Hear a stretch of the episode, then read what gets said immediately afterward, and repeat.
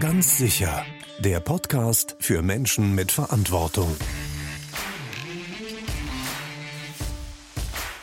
Ja, hallo und willkommen beim Podcast Ganz sicher der BG ETEM. Erfolg lässt sich nicht planen, aber man kann viel dafür tun. Über Kommunikation, Führung, sicheres und gesundes Arbeiten und Motivation der Beschäftigten. Im Podcast der BGE-TEM kommen Themen aus der betrieblichen Praxis vors Mikrofon. Schön, dass Sie dabei sind. Ja, ich begrüße Sie ganz herzlich, liebe Zuhörende, zu unserem Podcast. Mein Name ist Katrin Degenhardt. Mehr als 7,5 Millionen Menschen haben sich in Deutschland bislang mit dem Coronavirus infiziert und bis zu 15 Prozent von ihnen leiden unter Post-Covid-Symptomen, häufig erst Monate nach der Infektion und oft auch ohne vorherige Krankheitssymptome. Die gesetzliche Unfallversicherung hat seitdem Rehabilitationsangebote für Patientinnen und Patienten mit Post-Covid-Symptomen entwickelt. Und heute wollen wir in unserem Podcast Arbeitgeber und Betroffene über das Krankheitsbild und die Therapieangebote sowie über die Voraussetzungen zur Anerkennung von Covid-19 als Berufskrankheit oder Arbeitsunfall informieren. Und zu Gast sind bei mir heute zu diesem Thema Privatdozent Dr. Med Habel Kai Wohlfahrt. Er ist Direktor der Kliniken für Neurologie, Frührehabilitation und Stroke Unit der BG Klinik Bergmannstrost in Halle und Teil des Arbeitskreises Neurologie der BG Kliniken. Und Herr Bernfried Fleiner. Er ist Geschäftsführer des Maschinenbauunternehmens Exeron GmbH aus Oberndorf. Und beide sind mir jetzt zugeschaltet. Herzlich willkommen. Hallo. Hallo. Ja, Zunächst äh, mal eine Frage an Sie, Herr Fleiner. Mit Ihnen möchte ich gerne beginnen. Sie haben sich ja im Herbst 2020 mit dem Coronavirus infiziert. Damals gab es ja noch keine Impfung. Und ja, damit war aber die Geschichte noch nicht zu Ende. Schildern Sie uns doch mal bitte, was dann nach der Erkrankung bei Ihnen passiert ist. Nun, die Erkrankung war bei mir so ein typischer äh, milder Verlauf mit Fieber, etwa 14 Tage lang. Und als ich wieder ins Geschäft ging, war das geprägt von sehr hoher Mattigkeit. Ich habe beispielsweise über Mittagspause mich eingeschlossen, ein Feldbett aufgeschlagen und kurz geschlafen. Das hat sich dann ausgeschlichen und ich habe aber so den Eindruck gehabt, dass es Zeit wäre, wieder so ein gewisses Training zu beginnen, weil dieser Müdigkeitseffekt nachgehalten hat und ich dann die Arbeit unterbrechen musste. Und im Vorfeld hatte ich schon die Idee, ich muss mich von einem Arzt mal untersuchen lassen. Und das hat dann auch stattgefunden. Das war etwa so im, im März äh, 21 dann. Und der hat dann schlagartig gesagt, stopp, der hat am Herz irgendwas gefunden.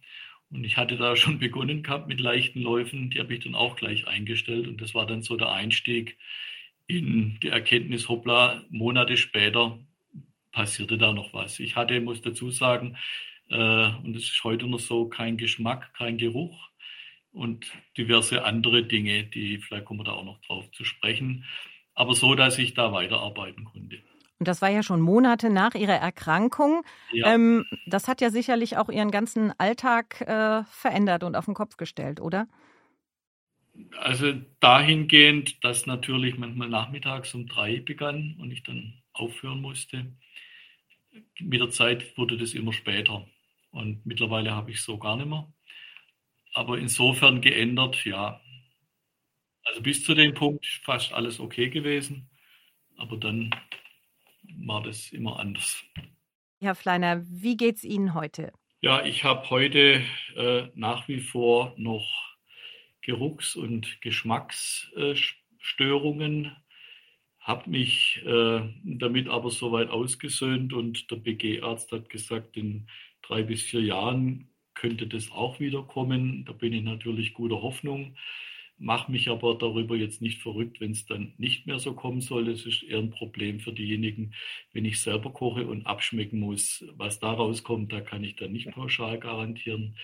Ansonsten äh, bin ich weiterhin, habe ich aus meiner Sicht geschafft zu übertragen, was ich in der Reha der BG gelernt habe, nämlich so dieses ausdauernde, aber nicht zu übertreibende in den Alltag hineinzunehmen.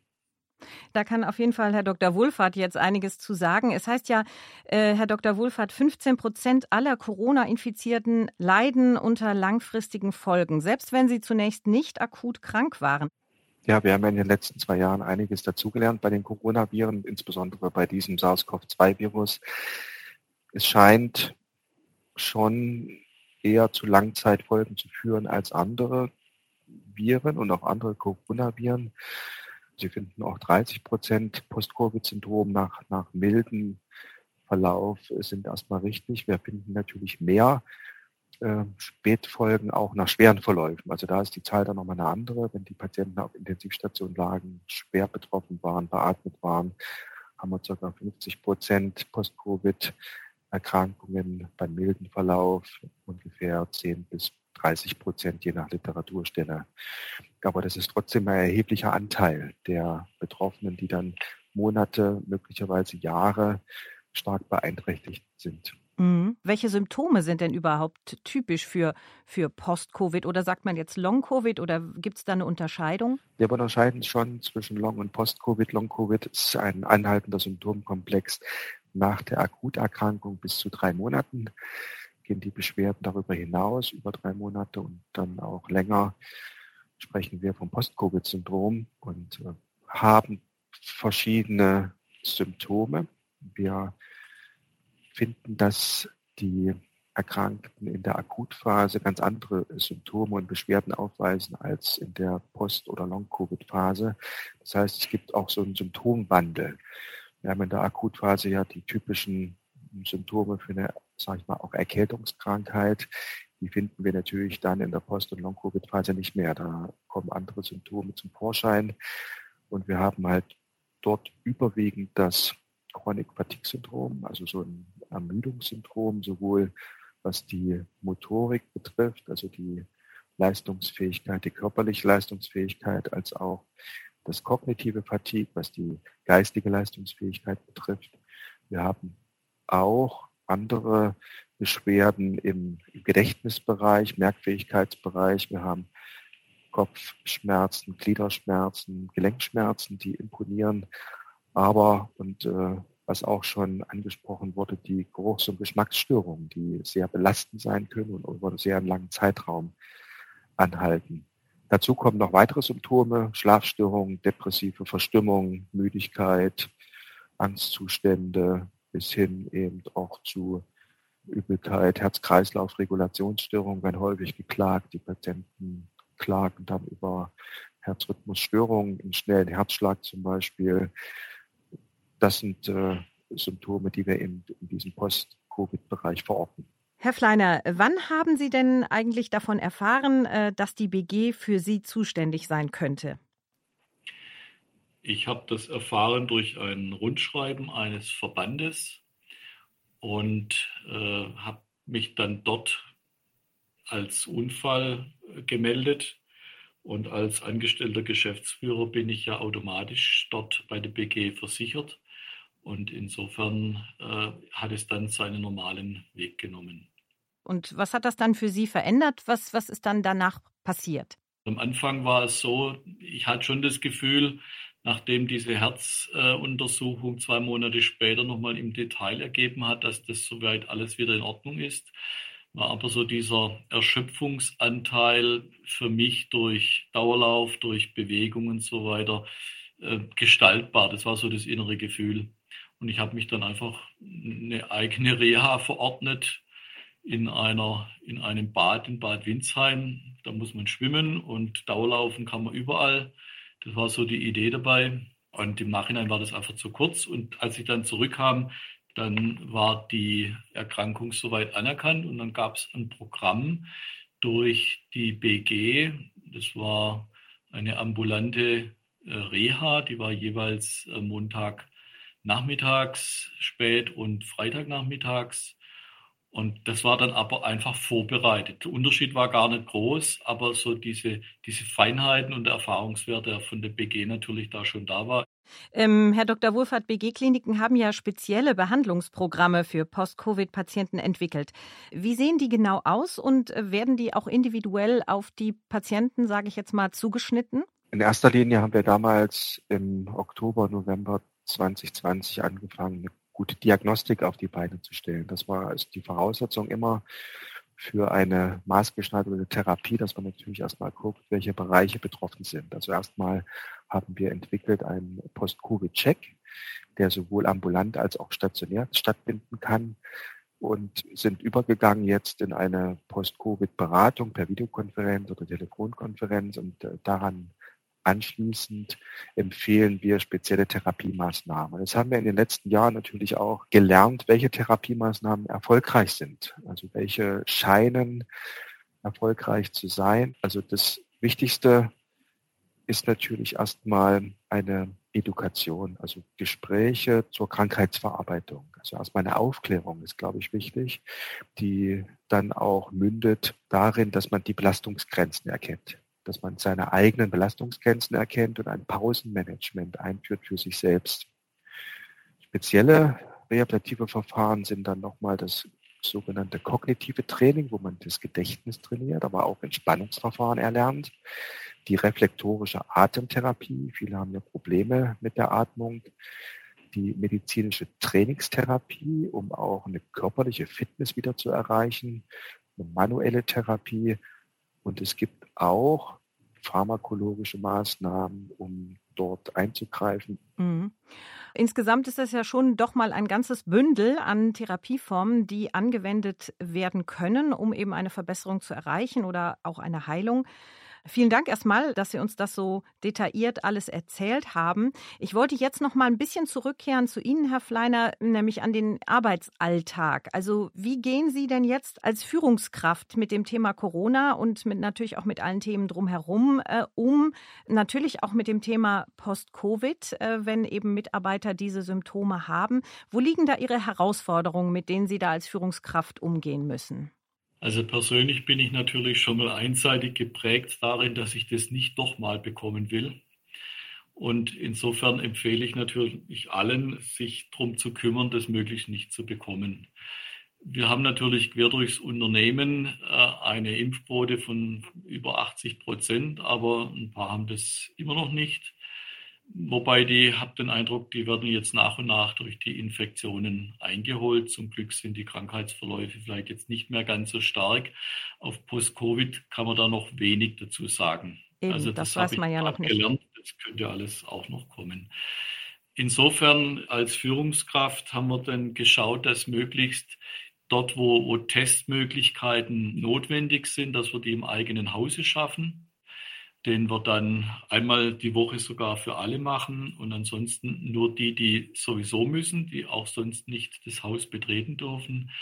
Aber es sind, das sind vielleicht noch zehn, aber äh, es gibt mehr wie die gleiche Anzahl nochmal, die dann einfach aus Sicherheitsgründen sich nochmal selber testen. Es gibt ein persönliches Sicherheitsgefühl und das ist für sich genommen auch etwas wert. Und wenn jemand Post-Covid hat, ich, äh, vielmehr erkrankt war, dann kann ich mich an einen Mitarbeiter erinnern, da habe ich auch noch gesagt, dass er kann doch mal kommen, wenn es nur zehn Minuten sind, daheim fällt einem ja auch die Decke auf den Kopf. Da ist ein bisschen Abwechslung da, aber soll ja nicht übertreiben. Es war dann so, dass ich dann mittags nochmal hingegangen bin und einfach empfohlen habe, ob er jetzt nicht gehen soll der war gut drauf und hat dann auch noch verlängert und ging, glaube ich, zwei oder drei Tage und dann hat sich das deutlich verschlechtert wieder. Also das, was der Herr Dr. Wohlfahrt gesagt hat, das kenne ich jetzt auch, dass einfach diese, diese Überlastsituation, das war bei mir auch selber, die, so ein bisschen mehr, also so diese Grenze zu erkennen, das ist wirklich die Kunst und an das denkt man am Anfang überhaupt nicht. Herr Dr. Wuffert, was würden Sie denn empfehlen? Wie, wie sollen Führungskräfte, wie sollen Unternehmen mit Mitarbeitern umgehen, die äh, diese Symptomatik haben? Ich kann ja noch mal kurz erwähnen, dass ich auch betroffen war, mhm. ziemlich schwer und auch an einem schweren Post-Covid-Syndrom leide. Wie Herr Fleiner bereits gesagt hat, ist es natürlich auch eine Art der Selbstdisziplin, die man aufbringen muss, glaube ich, um wieder ins Leben zurückzukehren. Also zu Hause zu warten, vielleicht auch Monate und länger, um zu hoffen, dass es von alleine besser wird, ist auch, glaube ich, die falsche Herangehensweise. Man muss, glaube ich, schon aktiv werden, also sowohl in den Firmen selbst, auch die, die Führungskräfte, als natürlich wir als BG im Großen und Ganzen, dass wir den Versuch starten, die Betroffenen wieder ins Leben zurückzuführen. Und da ist natürlich eine aktivierende Reha das Nonplusultra, also dass wir die Leute einfach rausbringen, dass, äh, wie jetzt auch gesagt wurde, vielleicht ein kurzer Dauerlauf, muss vielleicht nicht sein, nicht jeder läuft gerne, aber dass man guckt, dass wir aktivierende Therapien einsetzen und nicht jemanden zu Hause lassen und ähm, einfach, dass dieser Person abwartet, sehr passiv, in der Hoffnung, es wird von alleine wieder. Das ist, die Erfahrung haben wir gemacht, dass es eben häufig so nicht ist. Also es, klar gibt es spontane gute Verläufe, die dann auch wieder in die Arbeitsfähigkeit münden, aber es gibt eben viele, die dann doch nicht wieder zurückfinden. Was können wir dagegen tun? Auch das ist ja schon angeklungen. Erstmal müssen wir natürlich über die Erkrankung etwas wissen. Also die, wir müssen sie Gespräche zur Krankheitsverarbeitung führen. Auch das ist eine Sache, die durchaus äh, Führungskräfte durchführen können. Das ist mit Empathie vielleicht auch ganz gut zu beschreiben, dass man sich versucht, zumindest hineinzuversetzen. Und natürlich, dass man die individuellen Belastungsgrenzen beachtet, das Pausenmanagement, dass man guckt, dass man eben noch keine Vollbelastung fährt, sondern allmählich wieder in den Arbeitsprozess zurückkehrt. Das ist auch etwas, was wir nach der Reha-Phase meistens empfehlen dass es nicht wie üblich vier bis sechs Wochen dauert, dass die Betroffenen zurück in den Arbeitsprozess gelangen, sondern es eben auch mal mehrere Monate dauern kann, bevor sie wieder so leistungsfähig sind. Mhm. Kurzer Einwurf dazu. Was mir da einfach fehlt, äh, ist so eine feinere Abstimmungsmöglichkeit, weil Stand heute erlebe ich das so, da wird dann ein Mitarbeiter, eine Mitarbeiterin krankgeschrieben und dann fehlt derjenige und dann sind es vielleicht diese Wiedereingliederungsdinge, zwei Wochen 50 Prozent, äh, nochmal zwei Wochen 70 Prozent und dann wieder voll. Das ist also aus meiner Sicht zu, zu abgehackt. Ich war jetzt, was das betrifft, überhaupt nicht in einer stationären Reha, also was das betrifft, nie gefehlt und habe natürlich die Möglichkeit gehabt, auch das so fein zu justieren, vor allem mit den Zusatzinformationen, diesen ambulanten Reha-Anteil, wo ich dann auch selber steuern konnte, wo ich gemerkt habe, wo denn so die Grenzen sind die man dann auch langsam rausschiebt. Das war dadurch möglich, dass ich als permanent eigentlich weitergearbeitet habe. Wenn natürlich jemand gar nicht kann, dann geht es nicht. Aber so in dieser Endphase, wo es einfach besser wird, sehe ich einfach eine Verbesserung dadurch, dass man das feiner abstimmen kann.